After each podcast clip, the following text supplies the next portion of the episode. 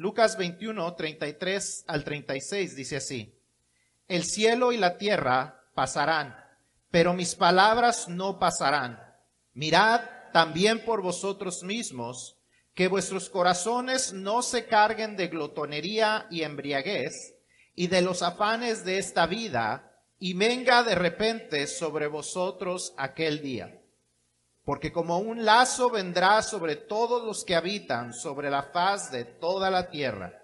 Velad, pues, en todo tiempo, orando que seáis tenidos por dignos de escapar de todas estas cosas que vendrán y de estar de pie delante del Hijo del Hombre. Señor, te damos gracias por tu palabra. En este momento, Señor, te pido cada uno de nosotros podamos poner nuestra, nuestra mente enfocada en ti, en lo que tú dices, en lo que es importante para ti.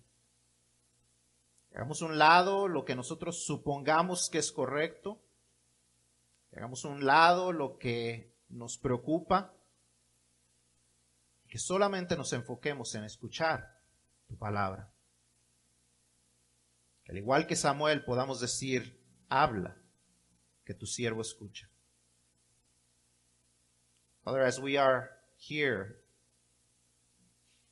about to study your word, Let us be focused on your message, on what you want to say to us. Let us put aside any preconceptions that we may have, any ideas that we may think are correct, and let us only focus on what you want to say to us. Father, that our hearts and our minds and our ears are ready to say, like Samuel said, speak, that your servant is listening. Father, we want to listen to you. But most importantly, Father, we want your help so we can be obedient. There's not a lot of sense in hearing it and learning it if we're not putting it into practice. So let us understand and let, it, let us put it into practice. Padre Santo, ayúdanos no solamente a entender el mensaje, sino a saber cómo aplicarlo en nuestras vidas. Ayúdanos a no solamente aprender, poner conocimiento en nuestra mente, sino que ese conocimiento traiga transformación, traiga acción a cada una de nuestras vidas. Porque te lo pido y te doy gracias en nombre de Cristo Jesús. Amén. Amén. ¿Pueden tomar sus asientos? Estamos llegando a la quinta semana de esta serie en la que estamos estudiando las profecías, el futuro, los últimos tiempos y hemos hablado acerca de eh, este tema llamándose comenzando con el fin en mente. Como le hemos explicado antes, la razón por la que estudiamos el fin del mundo debe de ser para que nuestras vidas estén reflejando, estén siendo afectadas por lo que estamos estudiando. Estamos estudiando lo que va a suceder en el futuro, no para poder saber cómo discutir con alguien. Porque hay gente que aprende lo que va a pasar en el futuro o, quiere aprender lo que va a pasar en el futuro para poder discutir con la gente. Ah, no, es que yo soy de los que creemos en el milenio y yo soy de los que no creemos en el milenio y yo soy de los que creemos que, que el, el, el, rapto va a suceder y Cristo nos va a llevar. Oh, no, no, pero es que si Jesús dijo que iba a venir una segunda vez, nada más va a venir una vez y entonces no nos puede llevar porque entonces tendría que venir tres veces. Y la gente discute y discute y discute y tanta discusión, no hay una, un efecto en sus vidas. Hay cosas que podremos discutir. No asumo tener yo el 100% de todo el conocimiento para entender todo lo que Dios nos dice en su palabra. Nunca lo he asumido y lo he sido honesto con ustedes. Mi entendimiento, mi mente está muy limitada para creer que yo pudiera entender todo lo que Dios quiere decir y nos dice en su palabra. Pero lo que he estado compartiendo, yo espero que usted se haya dado cuenta, y, y yo espero que usted ha estado haciendo las lecturas durante la semana para asegurarse que lo que yo estoy diciendo es lo que dice la palabra de Dios. Ha habido capítulos completos que hemos estado viendo, pero no los hemos leído. Yo espero que usted tome el tiempo para leerlos, para asegurarse que yo estoy diciendo verdaderamente lo que dice la palabra de Dios. Pero hay cosas, como les digo, hay cosas que uno puede discutir. que si, que si son siete años, que si nos lleva Dios antes de los siete, si nos lleva Dios antes de los tres y medio. Hay muchas cosas que, que están a discusión, que podríamos decir que están a discusión. Pero hay cosas en las que necesitamos enfocarnos que no están a discusión. El hecho de que Cristo es el único camino para la salvación no está a discusión. Es una cosa que hemos hablado y eso no está a discusión. El hecho de que Él regresará un día no está a discusión. El hecho de que Él vencerá el mal no está a discusión. El hecho con lo que, con lo que leímos en esta lectura de que debemos estar preparados para su segunda venida no está a discusión, porque ese es uno de nuestros grandes problemas. Decimos estar listos, pero la verdad, como dice aquí Jesús, nos preocupamos, nos afanamos. Hay tantas cosas a nuestro alrededor que toman prioridad. Hay cosas que vemos como urgentes o como más agradables. Dice, no, dice, ah, no dejen que sus corazones se, se carguen, perdón, de glotonería, de embriaguez y de los afanes de la vida. Lo dicen, oh, yo no me embriago. Pero qué tal a veces nos embriagamos o nos llenamos de más de televisión, de preocupaciones, de internet, de conversaciones inapropiadas. ¿Qué tal a veces nos preocupamos tanto por los afanes de hoy que nos olvidamos de lo que sucederá en el futuro? Por eso es importante que estemos estudiando y que, que estemos comenzando con el fin en mente. Debemos estar alertas, como dice Jesús. Estemos, eh, estemos orando para que seamos tenidos por dignos de escapar de todas estas cosas que vendrán y de estar de pie delante del Hijo del Hombre, estar listos. No dejar que todas estas otras cosas nos afanen de tal manera que no estemos listos, que nos agarre por sorpresa, que cuando Jesús venga, lo que pensábamos que haber estado en la iglesia constantemente, o lo que nuestros padres creían, o haber hecho una costumbre no nos haya hecho dignos de ser rescatados y de estar de pie delante del Señor. Y no porque nos podamos hacer dignos por nuestras obras, pero porque al igual que el hombre rico, no hicimos la decisión correcta y a tiempo. Necesitamos asegurarnos de eso. Y, y, otra cosa que no está a discusión tampoco es la importancia entonces de predicar y compartir el Evangelio con la gente. Porque como hemos visto, el castigo vendrá y será para siempre. Hay cosas que hemos hablado que, como les dije, podemos estar podrían estar a discusión, podrían estar a interpretación distinta, pero una cosa que no está a discusión es que aquellas personas que no creen en Cristo terminarán siendo castigadas eternamente. No hay otra salida, no hay otro rescate, no hay otra oportunidad, no hay escapatoria. As we, as we get to the fifth uh, message on this series, and we talk about beginning with the end in mind. Why, why are we still calling this? Uh, uh, I, I want to make sure that we are understanding why we are starting with the end in mind. Why do we talk about the end times? So many people are like, well, this is so confusing, and there's so many things to read, and then there, there's people that think that, that, that there will be a millennium a kingdom, that there won't be a millennium kingdom, that we, there will be a second coming, but then there won't be a rapture, or the rapture will be at the same time. There's many things that we could argue about. I do not assume to know everything that the Bible says, and I do not assume to know every single interpretation correctly. There could be things that could be done differently. But there are things that are not up to discussion regarding what we have studied. Everything that I've told you, I've backed it up with Bible verses, and I hope that if you that you've made time to read those. But everything has been backed up by Bible verses, but, but there could be things that could be interpreted differently. But there are things that, as I said, are not up to discussion. The fact that Jesus Christ is the only way for salvation is not up to discussion. That is the truth. That is the one and only truth.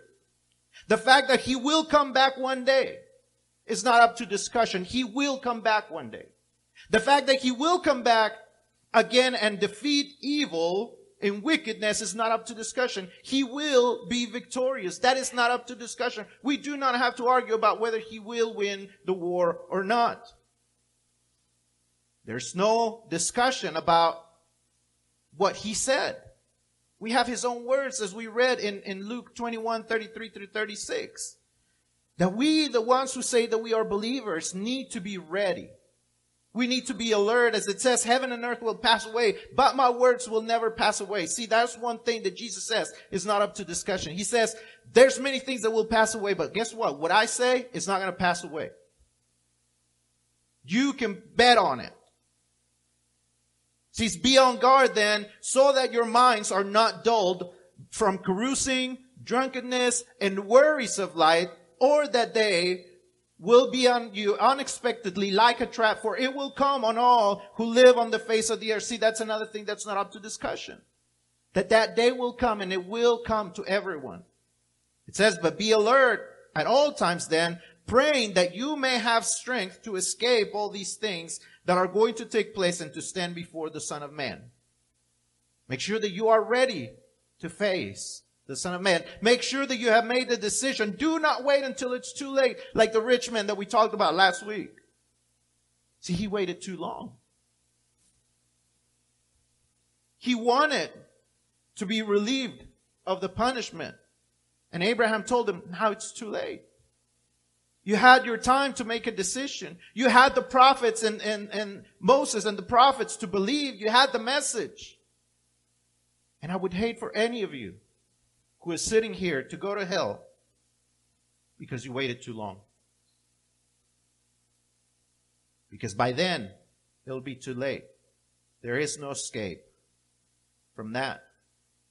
And so this is why it's important that if we are believers, if we are certain that we are worthy, that we have been saved, that we have been rescued, that we are able to face the Lord, not because of what we've done, but because of what He has done for us, and because we have lived a life that has tried to be a life that pleases Him, then, then we have to make sure that we are doing what is next most important, which is to tell others about it. See, it's, the most important thing is that I, I, I gotta make sure that I know it that I am saved, that I'm worthy of sharing the message. But then I have to share the message. I have to tell people. I need to tell people. It is necessary because otherwise they will end up in this place of punishment forever and ever, where there will be no rescue, where there will be no relief. Having said that then,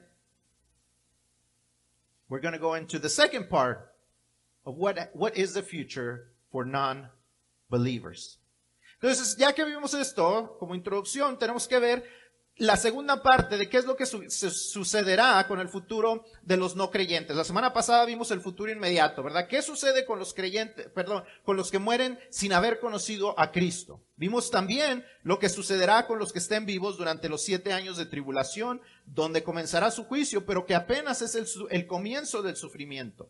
Es la última oportunidad para que haya gente que crea en, Jesucristo, que pueda encontrar salvación. Va a ser un tiempo muy difícil para encontrar salvación, pero todavía hay esperanza en ese momento. Y dijimos que al final de la gran tribulación está marcado este final con la victoria de Cristo sobre el anticristo, sobre lo que la Biblia llama el anticristo o la bestia, aquel que va a levantarse como líder y todos sus seguidores. Y hoy vamos a ver ¿Cómo es esa victoria? Lo que sucede después de esa victoria. Eso es lo que enseña la Biblia, lo que la Biblia podemos encontrar acerca de qué sucederá cuando Jesús regrese. Número uno, la batalla perdida.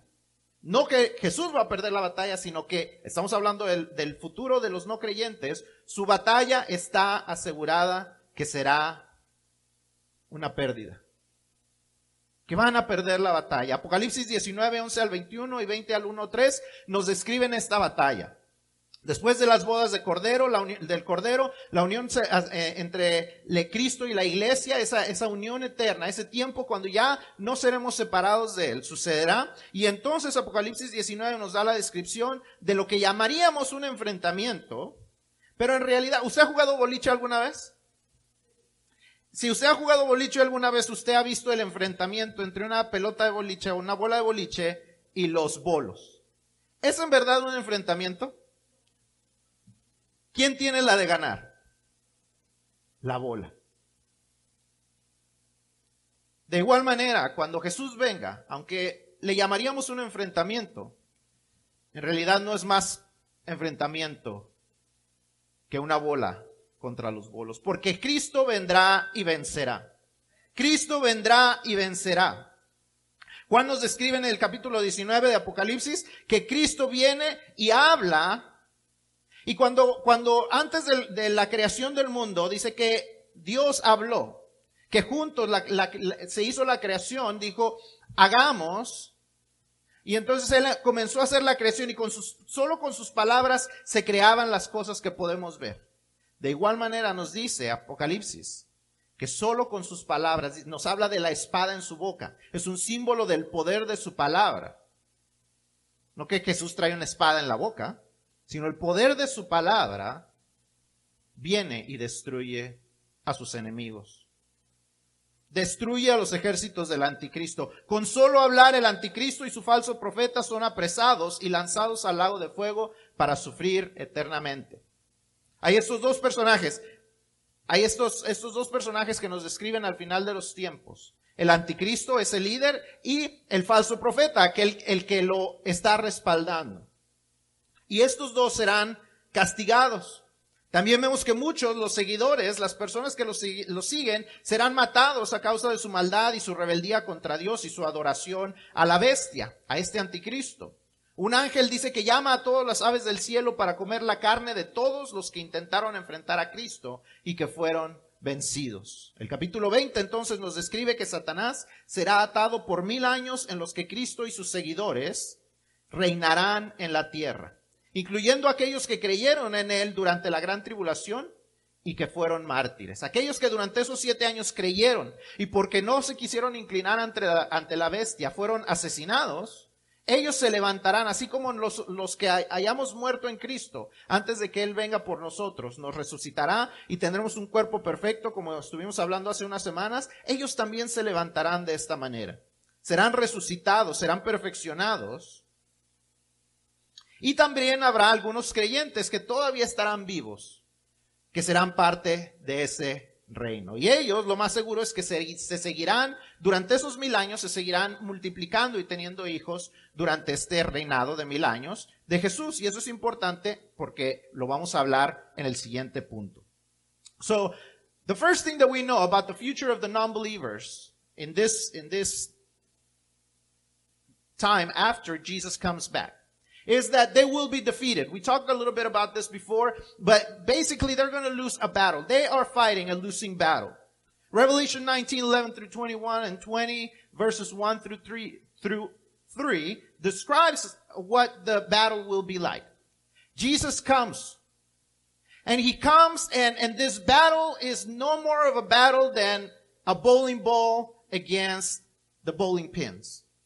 Because he's gonna come and strike them with his words, with the sword, it, talk, it talks about the sword, the sword of his mouth, which are his words. Just like he used his words to create everything that we see, he's going to use just his words to destroy everything and everyone that is there coming to fight against them. And so as he fights, or, or as he destroys everything, those who were leading, which is the Antichrist, which is also called the beast, and the false prophet will be, will be thrown into the lake of, of fire to be punished forever and ever. Those two people that allow themselves to be used by Satan to lead people against God. They will be, they will be sent to be punished eternally. Then the people who followed them will be destroyed. They will be slain.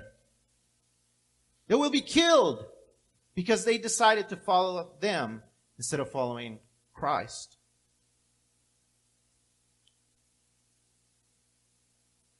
Chapter 20, we see that Satan is tied up. He's bound for a thousand years. And during those thousand years, Jesus is here and he will reign for a thousand years. He is going to be the king for, t- for a thousand years on earth. And we are going to be here with him. And all those who believed and who died because of their faith will be raised up. And they will, they will rise up and then they will be perfect. They will, their bodies will be perfected, just like ours will be perfected. But there will also be believers who are still alive, who will get married, who will have children. And this is important because of the next point of what's going to happen after the thousand years. Entonces, el segundo punto, la segunda cosa que vamos a ver que sucede en el futuro de los no creyentes es el regreso de Satanás y la rebeldía del mundo. Apocalipsis 27 al 10 nos dice que después de los mil años Satanás será soltado y engañará a aquellos que están vivos que no creyeron en Cristo. Lo más seguro es que van a ser aquellos que se criaron durante esos mil años. Va a haber gente que aún ahí será engañada. Aún ahí no le creerá a Dios. Porque esa es la humanidad. Esa es la humanidad cuando no ha sido perfeccionada por Cristo. Seguimos cargando el pecado. Seguimos batallando con creerle a Dios. Y entonces se levantarán.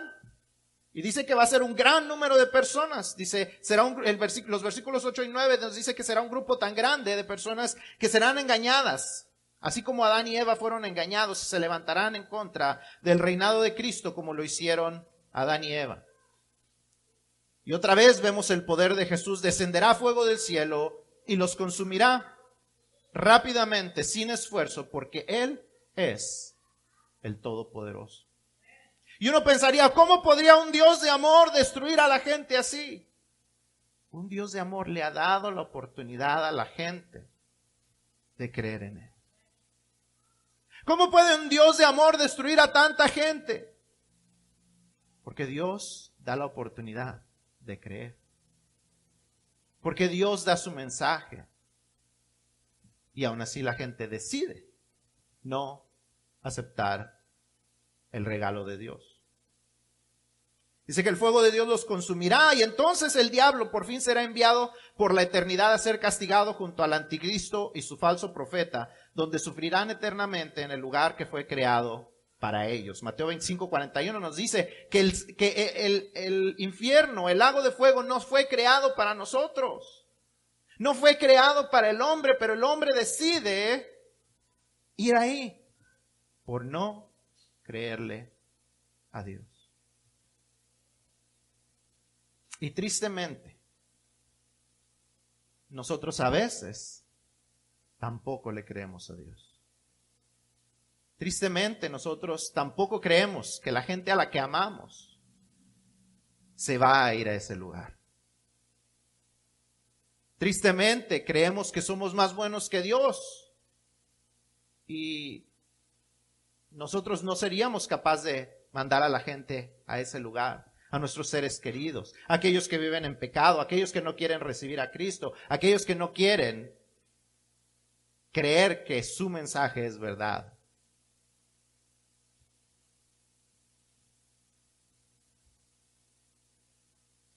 Ese no es el lugar para el ser humano, pero el ser humano terminará ahí porque no le quiere creer a Dios.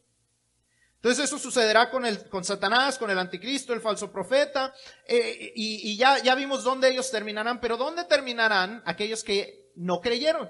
¿Qué va a pasar con ellos? Porque aquí todavía no vemos. Lo último que hemos visto dónde terminarán ellos va a ser en el Hades, ¿verdad? Hemos hablado del Hades, el lugar donde ellos ya están sufriendo.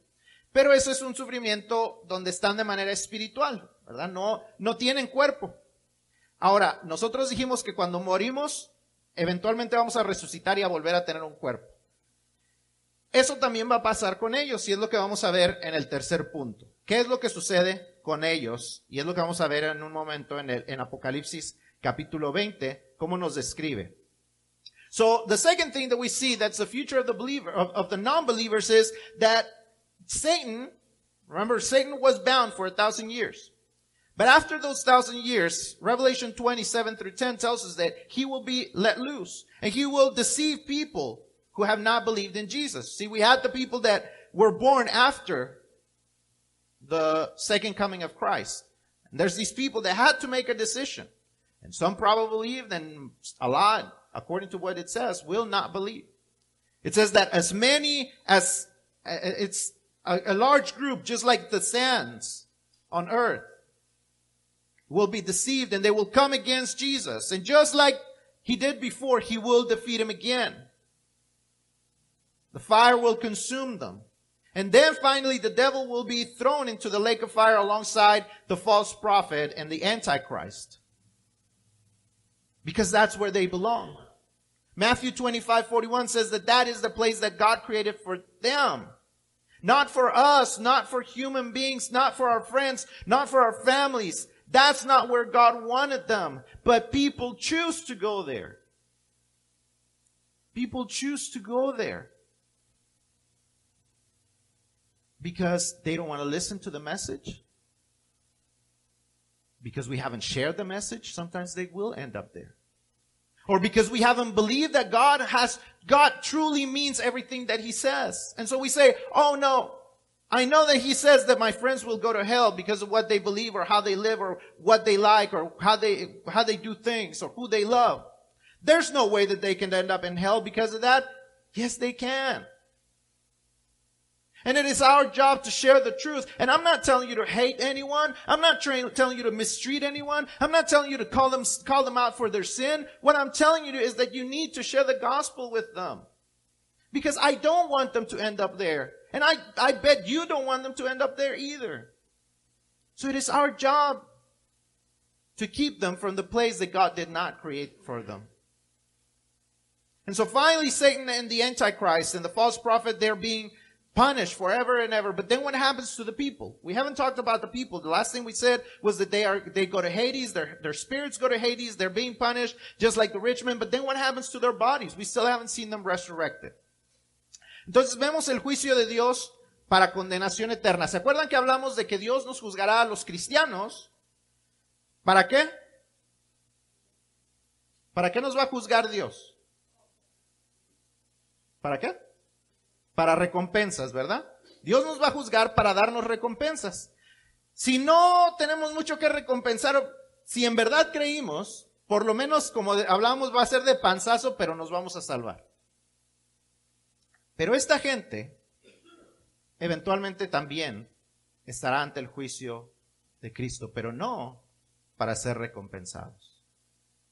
Antes de eso, Apocalipsis 24 al 6, eh, vemos que eh, van a resucitar los creyentes, ¿verdad? En la segunda venida dijimos que en el, perdón, en el rapto resucitarán los creyentes, en la segunda venida resucitarán los que creyeron y fueron martirizados por no adorar a Cristo.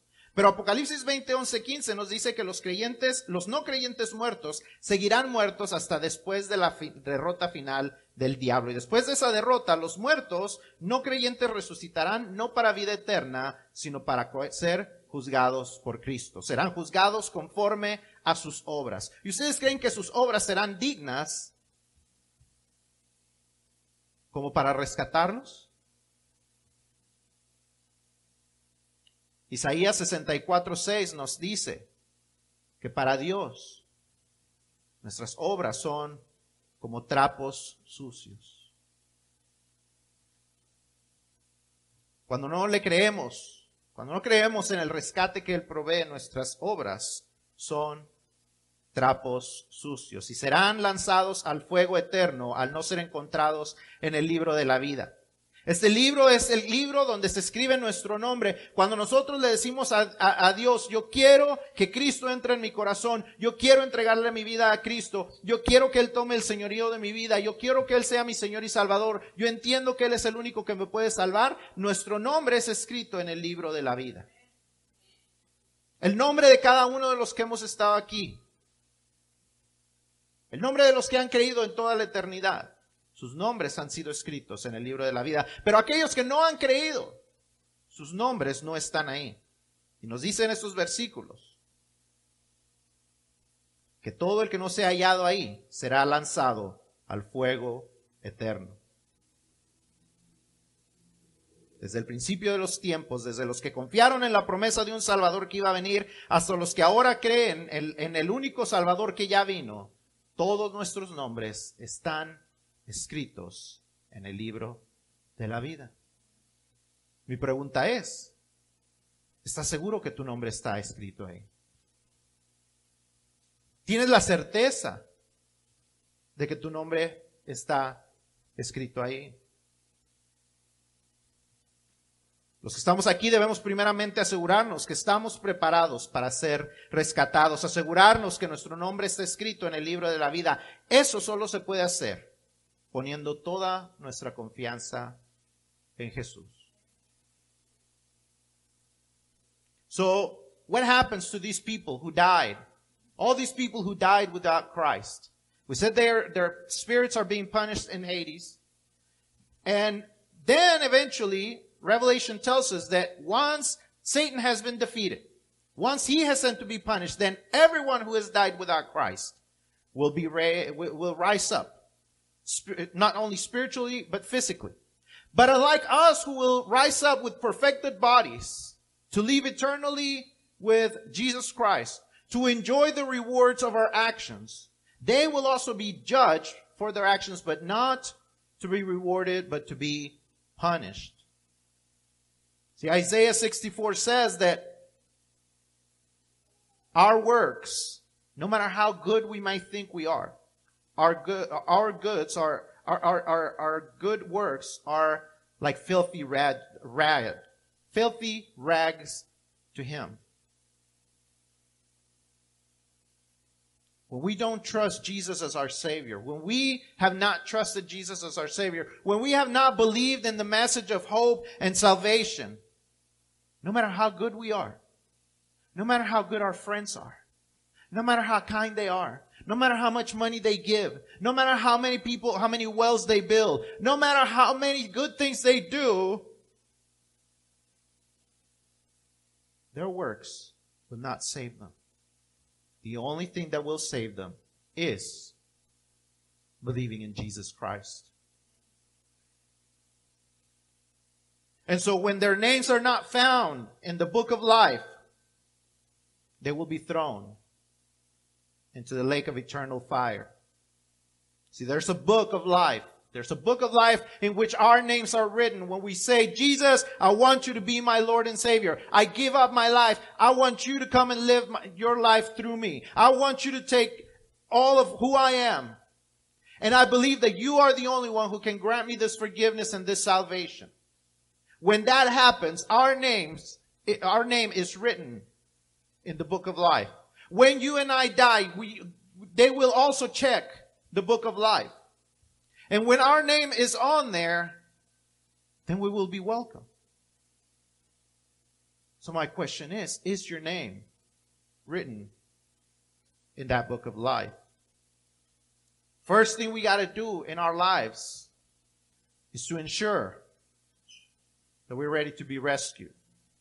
To ensure that our name is written in the book of life. And we can only do that by believing in Jesus Christ as our Lord and Savior. And the second thing we need to do is to be conscious of the danger that those who have not believed are facing. This is what our parents, our children, our brothers, our sisters, our family members, our relatives, our friends, our neighbors, our, our co-workers, our schoolmates who have not believed, this is what they are facing. Eternal condemnation, eternal punishment. See, if you are a believer, your future is already certain. You already know where you are going. You know you're going to heaven. But for all those who have not believed, their future is also certain. And it's a future of condemnation, a future of eternal punishment. So knowing this should encourage us, should move us to share the gospel with people. To share the, the, the message of, of the gospel, the message of salvation, and how God is wanting to rescue them. We need to commit to God, to pray for our friends, to pray for the people around us who need to know Him. And we need to pray that He will help us. Share with them that God loves them. Let us not waste any more time. Debemos estar conscientes del gran peligro que enfrentan los que no lo han creído, los que no han creído en Cristo. Nosotros sabemos y nos podemos asegurar que nuestro nombre esté escrito en el libro de la vida, pero ¿qué tal de aquellos que no lo han creído? Debemos estar conscientes del peligro que ellos están enfrentando.